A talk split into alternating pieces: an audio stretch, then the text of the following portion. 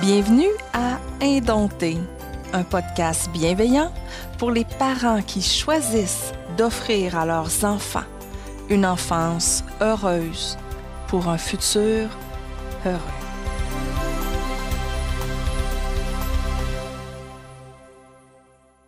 Dans le dernier épisode, euh, on a parlé de nous, bien entendu, mais surtout, on a répondu à la question qu'est-ce qui fait en sorte que c'est important pour toi que les enfants aient une enfance heureuse?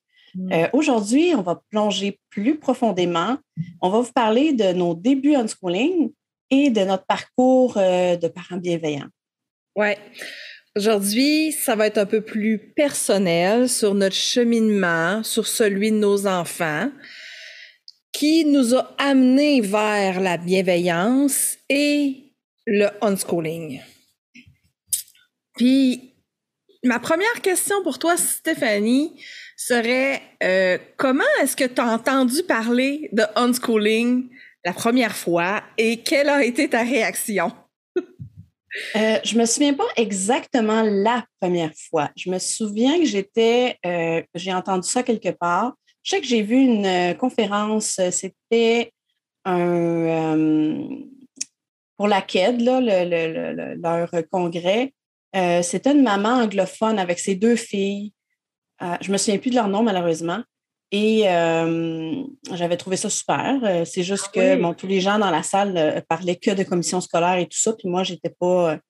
Ça ne me touchait pas vraiment mais je me souviens, le premier choc que j'ai eu en, entendant parler d'unschooling, c'est avec une conférence d'Edith Laflamme au Congrès où elle avait raconté euh, qu'elle achetait des, caisses de boîtes de biscuits Oreo pour son fils dans sa petite conférence, ah, parce qu'elle parlait de la, nourriture, puis elle disait que euh, c'était le choix de ses enfants, ce qu'ils voulaient manger et tout ça, et que euh, probablement qu'il y avait un contexte autour de ça, mais moi, ça m'avait marqué, puis je me souviens, j'étais choquée, puis j'avais sorti, euh, après ça, euh, j'avais dit à mon chum, ah!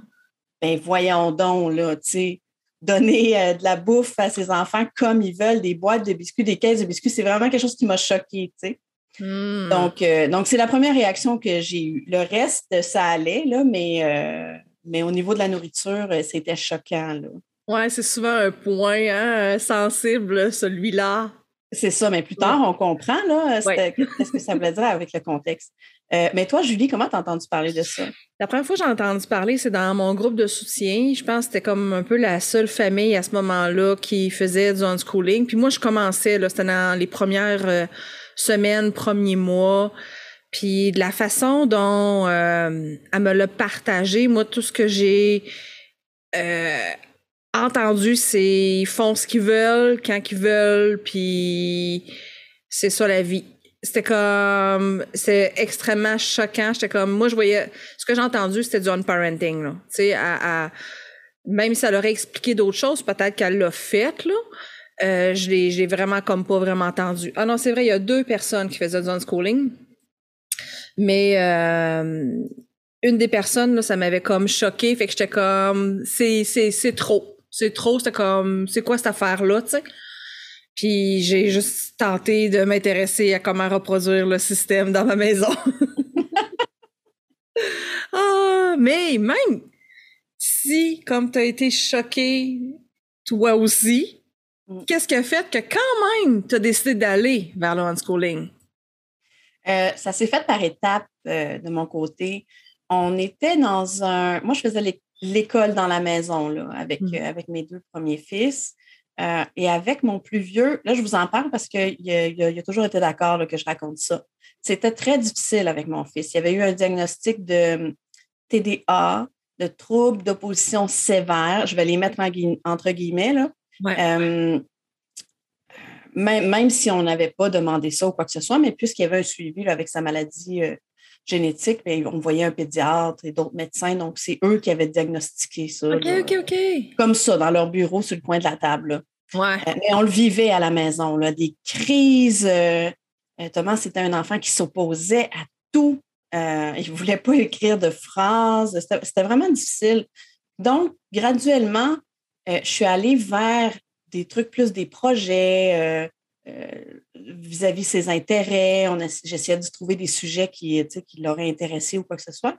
Donc, donc de projet, on a essayé, ça s'appelle Charlotte Mason.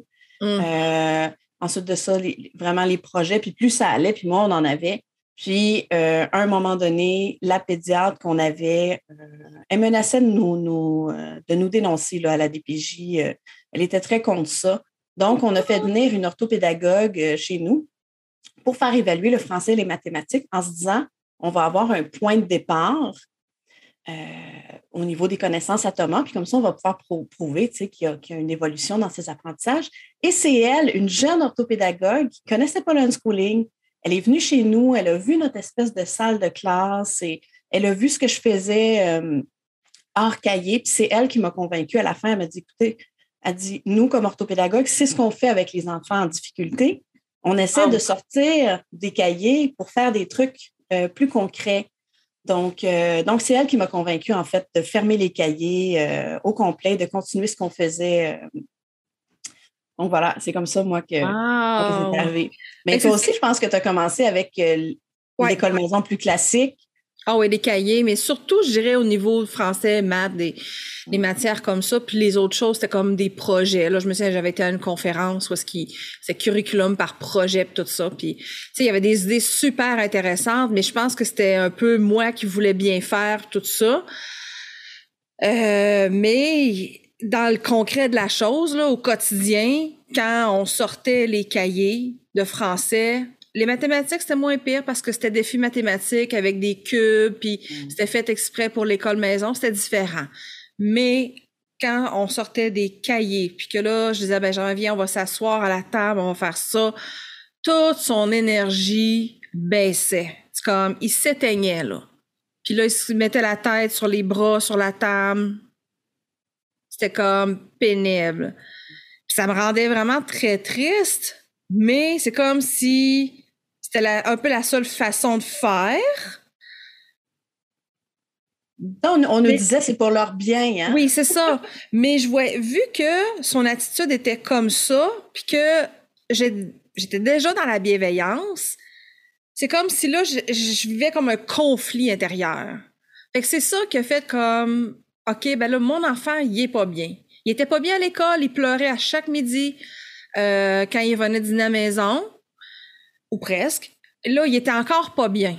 Fait que là, c'était comme, OK, on va aller à l'autre étape de plus. Je vais au moins faire de la recherche. Fait que c'est vraiment, lui, comment il se sentait euh, avec les cahiers qui a fait en sorte que ça m'a dit, là, OK, là, faut, faut, que j'aille plus loin. Mmh. tu vois, nous, euh, Thomas était très agressif. Il a fait des crises incroyables, OK? C'est là qu'ils ont diagnostiqué son trouble d'opposition. Donc, il n'était pas bien, je le voyais bien, mais moi, moi j'ai su ce que toi, tu as su. Toi, tu l'as su d'avance, puis après ça, tu es allé au unschooling. Tu vois, moi, je suis allée vers le unschooling plus au niveau des apprentissages, et par la suite, tous ces, diagnostics ont disparu. Ils étaient beaucoup mieux par après. Moi, je l'ai vu, moi, je l'ai vécu après ça. Puis, euh, puis c'est ça, je voulais savoir, euh, y a-t-il un moment, toi, où tu as vraiment, où tu t'es dit, est-ce que tu t'es dit au départ, euh, c'est juste pour un temps, euh, ou si tu t'es dit, bon, à partir de maintenant, c'est fini, les cahiers, on ne revient plus jamais? En premier lieu, quand on a commencé l'école maison, dans la maison, on s'était dit, on fait ça pour un an, on fait une expérience. Mais ça a été vraiment quand même assez rapide que là, j'ai comme fait, je pense qu'on va continuer parce que je suis bien, là. Puis, c'était quoi ta question, donc? ben, au niveau de... J'avais une autre idée, puis là, je me suis dit, j'en parle tout de suite, j'en parle pas. Ah, je pense que je vais attendre parce que peut-être que tantôt. Ah oui, les papillons, j'avais les papillons. Non, mais, le unschooling, là, quand tu as décidé vraiment d'aller vers le unschooling, euh, est-ce qu'il y a un moment où tu t'es dit, je ne reviens plus jamais en arrière, là, c'est clair, là. Ça, y a-tu quelque chose qui a cliqué à un moment donné?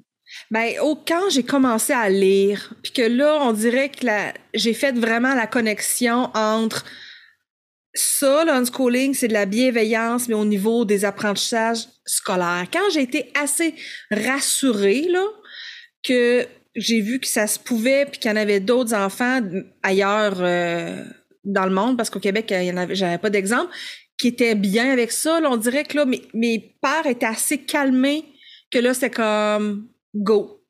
go, euh, on laisse faire ça. Puis oui, des fois, j'avais des trips encore d'acheter des cahiers. Tu sais, bon, on aime ça, tu sais. Je pense que c'est pas tout le monde qui aime ça, là, mais moi, j'ai toujours aimé les cahiers, l'odeur des cahiers neufs. Mais, oui. Moi aussi, j'aime les cahiers. J'en ai encore. Mais bon, ils sont là, puis je faisais comme juste pas, pas les, les, les pousser, pas les forcer. C'est comme, ils traînent, puis s'ils veulent euh, les prendre, tant mieux. Puis euh, Benjamin est zéro pin barre, là, tu sais. On dirait qu'il se sentait, là, aussitôt que c'était éducatif, là. Donc, c'est allé graduellement un petit peu pour toi. Oui, c'est ça. Graduellement, aussitôt, tu sais, comme, j'étais capable de, de, de, d'y aller avec la confiance que j'étais capable d'acquérir. Toi? Moi, je suis allée du jour au lendemain. Ouais. Euh, parce que c'est ma personnalité. Je suis quelqu'un qui, ça me prend du temps à comprendre. Je lis beaucoup, beaucoup, beaucoup, beaucoup. Donc, j'avais lu, même quand on avait fermé les cahiers avec l'orthopédagogue, après l'orthopédagogue, euh, j'étais convaincue au niveau des apprentissages, mais tu sais, euh, l'unschooling, ça va plus loin que ça. Tu sais, l'unschooling, euh, on dit radical pour Racine, ça va dans toutes les sphères de la vie. Fait que moi, j'ai lu, j'ai lu, j'ai lu, j'ai vu des conférences et du jour au lendemain, vraiment, du jour au lendemain, il y a un matin, j'ai vraiment dit à mes enfants, surtout mes deux plus vieux, parce que les plus jeunes ils étaient trop petits, mais je leur ai dit, je me suis trompée. J'ai vraiment dit ça comme ça. Dit, je me suis ah. trompée, j'ai fait une erreur. Euh, à partir de maintenant, il n'y a plus de cahier. Euh, vous n'êtes pas obligé de venir à la table. Moi, j'étais un parent très pas fine.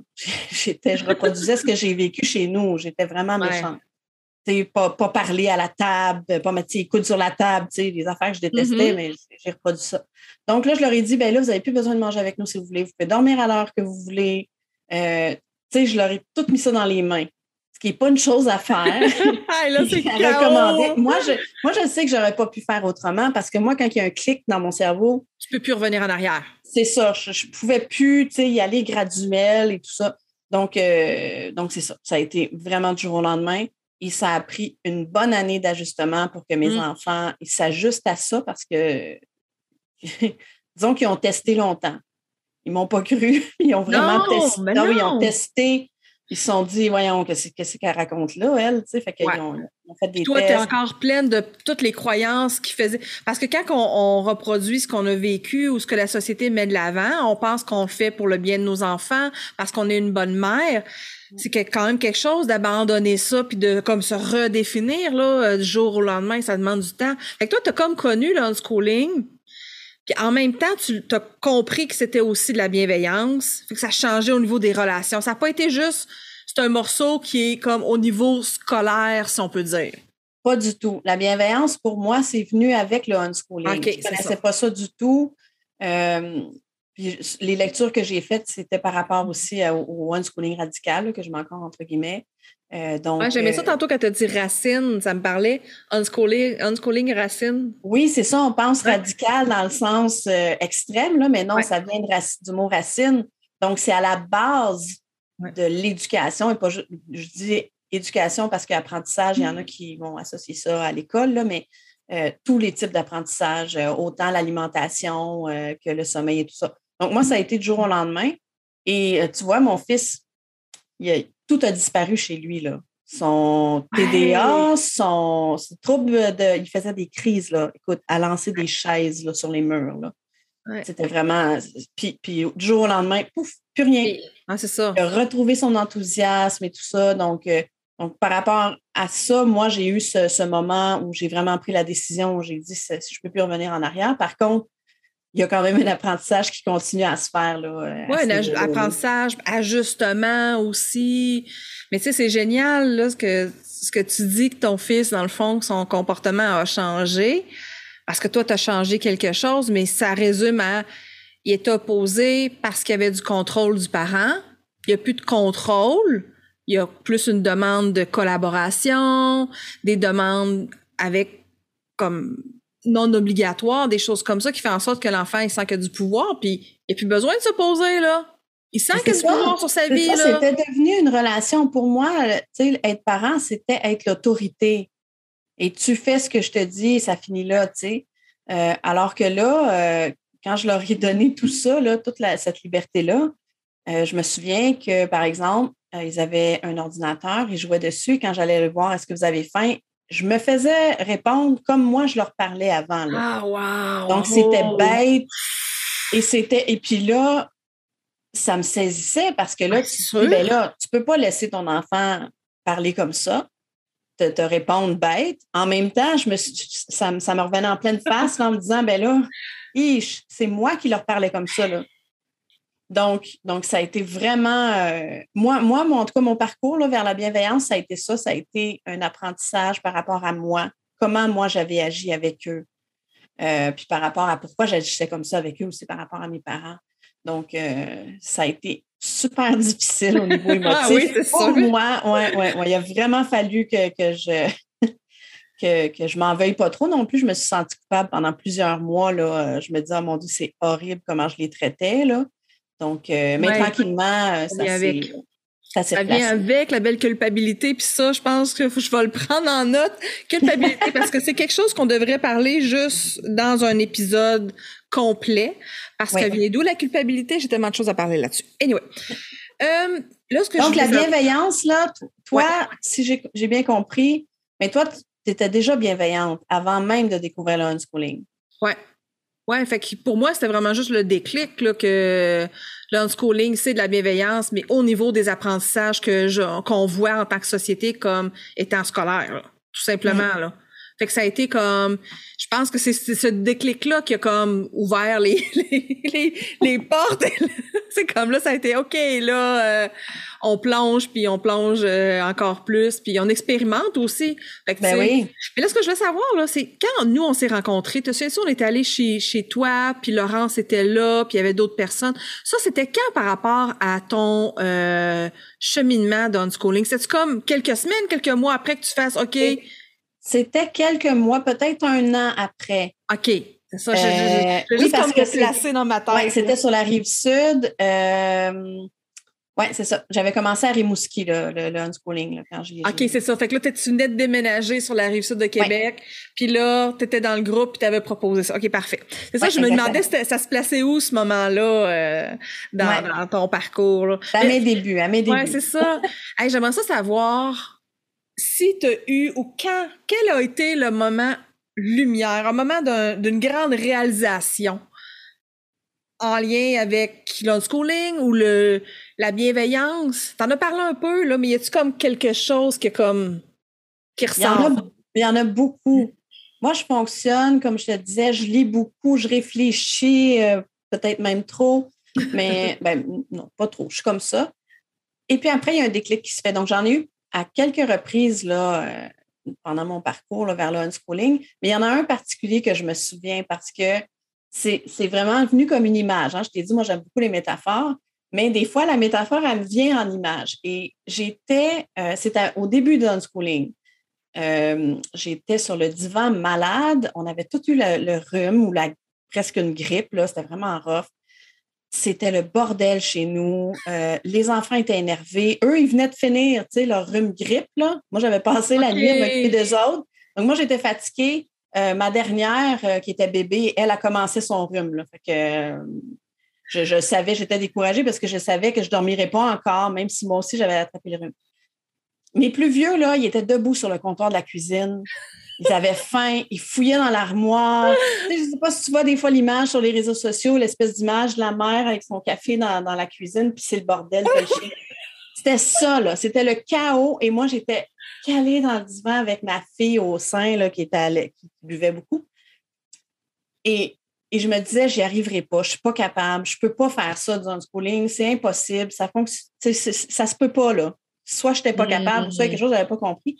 Et puis tout à coup, je me suis vraiment vue euh, comme si je flottais dans l'eau. Tu vois, avec l'eau là, euh, sur le bord de la bouche, là, tu sais, en train de, presque Oui. en train de te noyer. J'avais le poids de mes enfants sur mes épaules. Puis, à un moment donné, j'ai touché le, le- le fond avec mon pied. J'ai réalisé, je me suis vue là, assis dans pas grand d'eau. je me suis dit, j'ai vraiment Oh vu my ça comme ça. Je me suis dit, ben voyons, là, c'est pas si grave que ça. C'est moi qui vois ça comme un drame. Puis, Hmm. puis, fait que, dans le fond, moi, mon, mon- mon moment de réalisation, c'était sur le lâcher prise. Wow. Pour lâcher prise sur les attentes et tout ça. Fait que le reste de la journée, ça se pas bien été, tu sais. Je les ai laissés manger des biscuits soda, puis euh, de regarder des films. Fait que, fait que ça, c'est un moment vraiment important dans mon parcours, c'est l'attitude. Des fois, on ne peut pas changer la situation, on ne peut pas changer les chicanes que, parmi les enfants ou quelque chose qui va mal, mais on peut changer notre attitude par rapport à ça, abaisser nos attentes, puis laisser passer un peu de temps, tu sais. Ouais, c'est vrai. moi, c'est. Ça, c'en est un moment. Là. Toi, t'en as-tu eu des moments là, par rapport au unschooling? Ah, pas un moment aussi puissant. Euh, moi, c'était plus comme. C'était, on faisait pas encore le unschooling, mais c'était quelques semaines après qu'on ait décidé de retirer Benjamin de l'école. Puis là, je suis au comptoir, on a un grand comptoir bleu, pas super beau, mais bon. Il y a un comptoir lunch, les enfants sont assis là, puis ils dessinent puis je suis penchée, puis je les regarde, je me redresse. Tu sais, c'est comme, c'est comme un souvenir intense. Puis tout d'un coup, on dirait que c'est comme si j'ai une vague qui, qui wash over me. Là, c'est comme, ah, je suis à la bonne place. Mm. On est à la bonne place. C'est un bon choix pour nous de faire l'école, mais c'est comme une genre de claire connaissance, je sais pas trop quoi, de oui, c'est ça qui fait qu'il fait qu'il nous fallait. Tout va bien tout est beau. Fait une prise de conscience une prise de conscience mais tu sais avec un côté un peu spirituel c'est barres de révélation je sais pas trop quoi là. Puis euh, c'est ça. Pense ça a duré comme quelques secondes là puis c'était comme waouh c'est comme confirmation là ça ce moment là euh, je vais m'en souvenir toute ma vie je pense. C'est le fun. Ben moi moi je crois au signe là ce que tu me racontes, ça ressemble à ça, là, un signe, quelque chose, un, sentiment. Définitif, définitif. Est-ce que dans ton parcours, il y a une croyance que tu avais, qui était euh. vraiment forte, puis que tu as remis en, question grâce au unschooling? Bien, le unschooling, je pense, j'avais beaucoup de croyances, puis je suis encore en train de des, debunk puis de les remettre en question tout le temps. Là.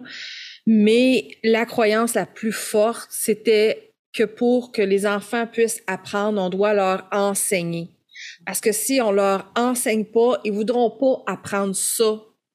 Ça étant le français, les mathématiques, tu sais, les choses sérieuses qu'il faut se forcer pour apprendre.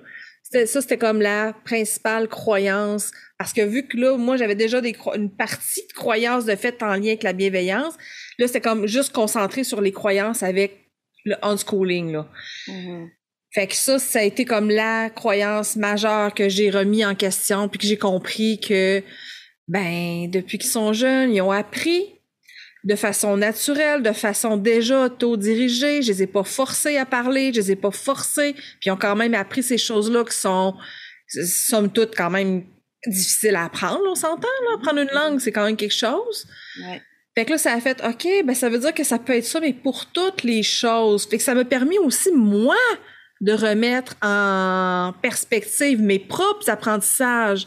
Ah oui, c'est vrai, quand j'étais en design de mode à l'école, j'avais des bonnes notes, puis c'était le fun, puis j'aimais ça. Ah, regardons ça.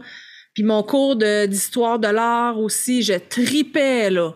Je m'en foutais des notes, mais je tripais, comme, je me suis vraiment rendu compte, OK, là, il y a quelque chose là, là, cet enthousiasme-là euh, fait en sorte que euh, t'apprends sans t'en rendre compte c'est pas vrai qu'apprendre c'est difficile. Apprendre c'est difficile quand tu te forces, puis quand tu es obligé, euh, puis quand tu le choisis pas. Parce que quand mes garçons ont choisi d'aller à l'école, c'était pas des apprentissages le fun là, mais parce qu'ils avaient choisi, ils l'ont fait. ça a été, d'après moi, plus facile un peu, même si c'était pas le fun. Fait que ça a été ça. Toi, c'est quoi? Toi, tu as dû en avoir comme plusieurs croyances que tu as remis en question. Là. Euh, ben moi, il y avait, il y en avait une qui a été difficile, euh, le, le ménage, ah! euh, l'alimentation, tout ça. En fait, les choses qu'on doit faire, là, tu sais, comme, comme adulte, les responsabilités qu'on a. Euh, j'avais cette croyance-là, tu sais, n'était pas méga ancrée. C'était une croyance qui était conditionnée parce qu'on m'avait dit, j'avais pas vraiment réfléchi là-dessus, mais pour moi, c'était clair. Je détestais tellement faire le ménage que pour moi, c'était clair que si je forçais pas mes enfants à faire des tâches, ils n'allaient jamais faire de tâches. Puis plus tard, à l'âge adulte, ce serait le bordel là, chez eux. Donc, euh, ça, celle-là, hmm. elle était vraiment difficile. Euh, surtout par rapport à quand on regarde euh, comment on veut donner l'exemple à nos enfants pour qu'ils apprennent quelque chose ou pour leur transmettre des valeurs, plutôt peut-être pas plus apprentissage, mais comme valeur. Euh, donc, ce que j'ai appris, c'était que c'est par notre exemple. Donc, c'est clair, c'est encore en me regardant dans le miroir. Donc, c'est clair que moi, je me disais, ben là, je passe ma journée à chialer. Ah, vous avez encore laissé traîner ça, tu n'as pas ramassé ton assiette. Là, je me suis, je me suis vraiment posé la question. Je me suis dit, euh, mais c'est quoi l'exemple que je leur donne? S'ils détestent le ménage, c'est pas parce que de façon naturelle, l'enfant déteste le ménage. C'est parce que hmm. moi, j'ai cet exemple-là. Fait que c'est un peu aussi une façon de, de, au niveau de l'apprentissage, je pensais qu'il fallait imposer quelque chose pour que, pour que ça fonctionne, alors que on peut simplement nous vivre, euh, vivre ça ou apprendre des choses devant eux, puis avec l'exemple, euh, ça les inspire. Ça ne fonctionne pas tout de suite. non, non, non, non, non, non, non. un exemple, une personne, c'est ça, ça prend beaucoup de temps. Puis il y a aussi, il va y avoir des différences entre les individus, mais ça, on pourra en reparler un peu plus tard. Là. Oui, ah oui, j'ai plein de choses qui me viennent en tête. Oui, ouais, ça aussi, c'est un sujet super intéressant. Oui, définitif. Euh, j'aimerais ça savoir quelle influence le unschooling et la bienveillance a eu sur tes enfants? Fait que maintenant, en ce moment, ce que tu vois comme avec le recul de qui ils sont, de ce qu'ils font, de là. Le principal, là, c'est le respect des différences chez ah les autres. Oui, c'est vrai. Hein. Ah, mes enfants sont tellement, tellement. Euh, tu sais, il n'y a rien qui les choque. Il n'y a rien qui. Tu sais, par exemple, on n'a pas d'amis de, homosexuels ou quelque chose comme ça, mais euh, quand c'est arrivé dans des, dans des séries ou qu'on a discuté de quelque chose, tu sais, ils n'ont pas comme nous, euh, en tout cas comme moi, quand j'étais petite, quand on arrivait devant quelque chose de nouveau, c'était, on avait le réflexe de juger puis de dire que c'est ça.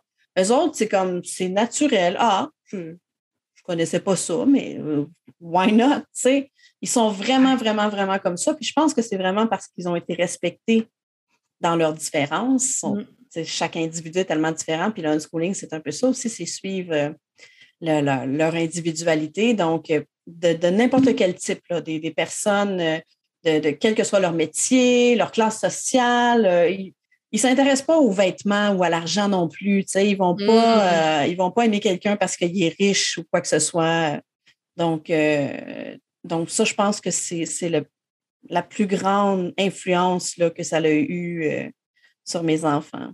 Ah oui, je, suis d'accord. C'est quoi la plus grande influence que ça a eu? Sur tes enfants? Euh, ça, ça en est une. Puis j'ai un exemple de euh, dernièrement, euh, dans les derniers mois, il y a une personne qu'on a connue, ça fait quelques années, qui, qui on a revu, puis cette personne-là s'identifie plus comme féminin, masculin, ou en tout cas. Il, Et mes enfants avaient pas trop remarqué. Et quand on en a jasé après, c'était comme Ah, ah oui, OK. C'est pas comme ah ouais ou euh, on dirait parce qu'on les a pas jugés nous en tant qu'enfants, qu'on les a acceptés comme ils sont, ils se sentent pas rejetés donc ils ont pas le mouvement de juger et de rejeter les autres.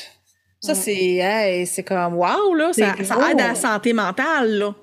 Ben oui, mais juste à l'école, ne veut pas les enfants vont essayer de se trouver leur groupe, tu sais, leur, petite gang, puis veulent, veulent pas, ils vont essayer de trouver des trucs qui euh, qu'ils ont en commun et tout ça, puis tout ce qui va être euh, étranger à cette, petite bulle-là, ils vont, vont le juger, ils vont le rejeter. Euh, on peut refaire ça aussi en école à la maison. Là, je l'ai vu dans des familles. Donc, donc ouais, c'est respecter. Ça, ça c'est une autre croyance aussi, hein, que les enfants, il faut les forcer. On les forcer à respecter les autres, mais quand on les force à respecter les autres, ce qu'ils apprennent, c'est à forcer les autres. en plein ça, justement. Pas respecter les autres. C'est drôle, t'es vraiment on point. Euh, cette semaine, je me suis réveillée à 5 heures du matin, puis là, fallait que j'écrive sur un sujet, le respect. Puis je l'ai écrit en me disant, ça, va falloir en parler dans le podcast. c'est drôle que t'en parles. Moi, ben euh, ce serait quoi l'influence, euh, la je pense, je, je, vais pas parler de l'influence de la bienveillance, je pense que il y a c'est au niveau de la santé mentale puis plus loin que ça c'est que je le sais que mes enfants ils s'aiment. Puis pas genre, ah ouais, moi j'aime. C'est pas, euh, tu comprends, pas artificiel de, de, de ce qu'on juge, mais vraiment comme ils savent oui, ils s'acceptent comme ils sont, puis même si des fois ils ont le goût, ils ont quand même le goût des fois de changer des choses ou d'explorer autre chose, il reste qu'ils ont une base de qui s'acceptent, puis que c'est normal de s'aimer comme ils sont. Ça c'est pour moi c'est comme wow parce qu'il y a tellement de choses qui découlent de ça. Comme tu parlais le respect aussi quand tu t'aimes puis tu sais que tu as de la valeur puis que tu es aimable, ben tu vas pas rester dans des situations où est-ce qu'on te traite mal ou qu'on abuse de toi ou tu sais. Ça là, quand je regarde autour de nous là, en tout cas moi cette espèce de processus là de réalisation, je l'ai fait à 30 40 ans là. Ouais. Ils l'ont déjà? Ben, c'est ça, ils partent, ils partent déjà avec ça, là. C'est vraiment génial. Là. Euh, mais, mais ça, ça a tellement d'influence, le unschooling. Moi, en tout cas, je peux dire que ça a changé ma vie, là. Mais, euh, mais au niveau personnel, hein, ça a-tu changé ta vie, toi, au niveau personnel, en tant que personne? Euh, le, le, unschooling ou la bienveillance ou les deux? L'unschooling. Les deux. Ben, la bienveillance, tu l'avais déjà pas mal, mais le unschooling, s'il y, a quelque chose qui a changé sur ta vision par rapport à toi, ton travail moi, par rapport à moi, je pense que ça m'a comme redonné la permission, puis ça m'a comme redonné le goût donner la permission d'encore plus plonger dans mes passions à moi, dans les choses que j'ai envie d'apprendre. Je me souviens quand j'étais jeune, dans ma famille, c'était mal vu que je sois curieuse parce que je fouillais, parce que je posais des questions. Là, on dirait que ça a été comme ah wow, c'est comme let's go. J'ai j'ai le droit puis comme eux autres, je vais essayer plein d'affaires. Puis je vais. parlais du dessin aussi l'autre fois, là. Oui, c'est ça, tu sais, de, de, toujours, puis c'est un cheminement d'une vie quasiment pour comme aller reconnecter tout ce, ce, ce, ce droit-là d'explorer des choses euh, que j'aime. Fait que ça m'a comme, j'ai comme réappris et replongé en amour avec apprendre. Mm. Apprendre d'une façon que j'aime, que c'est comme une énergie de je me je m'amuse. C'est comme quand on est jeune puis on joue là, cette énergie là que on tripe puis on est tellement bien puis on veut plus que ça s'arrête là. Quand t'as ça là par rapport à comme là t'es en train de faire un podcast avec une amie, quand t'as ça là là, c'est un maudit bon signe. oui, c'est ça. Ben moi aussi, ben moi moi tu sais comme l'unschooling et la bienveillance c'est relié ensemble. Euh, moi c'est ce que ça m'a m'a fait réaliser, c'est que la vie d'adulte, elle a pas à être plate. Oui! C'est plate, Colin, de, de, de, de, réaliser ça, tu sais, à 30, 35 ans. En tout cas, moi, moi ça m'avait choqué. Là. Je me suis dit, ben, Colin, moi aussi, je peux me faire du fun. Je peux me faire du fun dans mon travail. je peux choisir les troubles de fun. Exactement. moi, ça a une grande, très grande influence, là, ça, au niveau de mon travail et tout ça. Là c'est comme une libération, je pense que jusqu'à un certain point. On a libéré nos enfants pour qu'ils puissent être qui ils sont. Puis nous, ça nous a libérés pour qu'on retrouve qui on est, qui on était, puis maintenant qui on est. Oui, puis on réalise quand les enfants grandissent que toute l'espèce de philosophie d'unschooling, en fait, ben, je ne sais pas toi, mais moi, en tout cas, le unschooling, j'ai réalisé que c'est pas un, je, ne traite pas, j'ai pas une relation avec un enfant, mais avec une personne hmm. que sont mes enfants. Donc, finalement, quand on se met à enlever les mots adulte, autorité, enfant, élève, ben, il reste plus que des personnes. Donc, hmm. ce qui est bon pour les, les, les, personnes qui sont nos enfants, mais c'est bon aussi pour nous. C'est ça. Ah oui, définitif. Définitif. Sage parole. ben, euh, on a-t-il une dernière question en conclusion? Ben, oui, oui, oui, écoute, ça, c'est la question que je voulais te poser. Euh, parce que je me, je me la suis posée, moi aussi, cette question-là. Pourquoi c'est important pour toi de parler de la bienveillance de unschooling? Euh, puis pas juste avec une amie là, sur un groupe, mais le podcast, ton groupe unschooling au Québec et tout ça. Donc, pourquoi tu veux en parler? Il y a deux éléments à ça. Une, une première partie, c'est une libération parce qu'on a tué ma voix quand j'étais petite. J'avais pas le droit de raconter ce que je vivais, ce que j'avais vécu et comment je l'avais vécu. Donc, de, de, d'utiliser ma voix pour parler de ce que j'ai choisi en tant que parent, ça continue toujours de me libérer. Je l'ai vu dans les dernières années, les vidéos, tout ça. Tout le blog, ça m'a toujours, j'ai toujours été vers plus de libération. Puis aussi, il y a l'élément où est-ce que quand j'ai commencé, il y avait peu de ressources, mais il y en avait, puis était vraiment très importante pour moi, ces ressources-là. J'étais contente de les trouver. Fait que c'est comme si je redonne un peu au prochain en me disant, ben, je le sais parce qu'on, toi comme moi, on a du feedback des parents qui font, oh, wow, ça m'a fait tellement du bien de t'écouter. Ben moi, j'ai eu ce genre de réaction-là aussi quand j'ai écouté d'autres parents. Donc, c'est ça, c'est comme, c'est une très grande motivation de, de, de pouvoir être euh, une, une phrase, quelque chose qui va peut-être faire du bien à quelqu'un quelque part. Ben oui, puis moi, moi c'est quand j'ai commencé à bloguer là-dessus, ben c'est parce que je me sentais toute seule. Ouais. Dans ce processus-là, tu sais, donc en bloguant, ben là, j'avais des gens qui m'écrivaient puis qui me disaient, ben, tu sais, moi aussi, ça m'intéresse.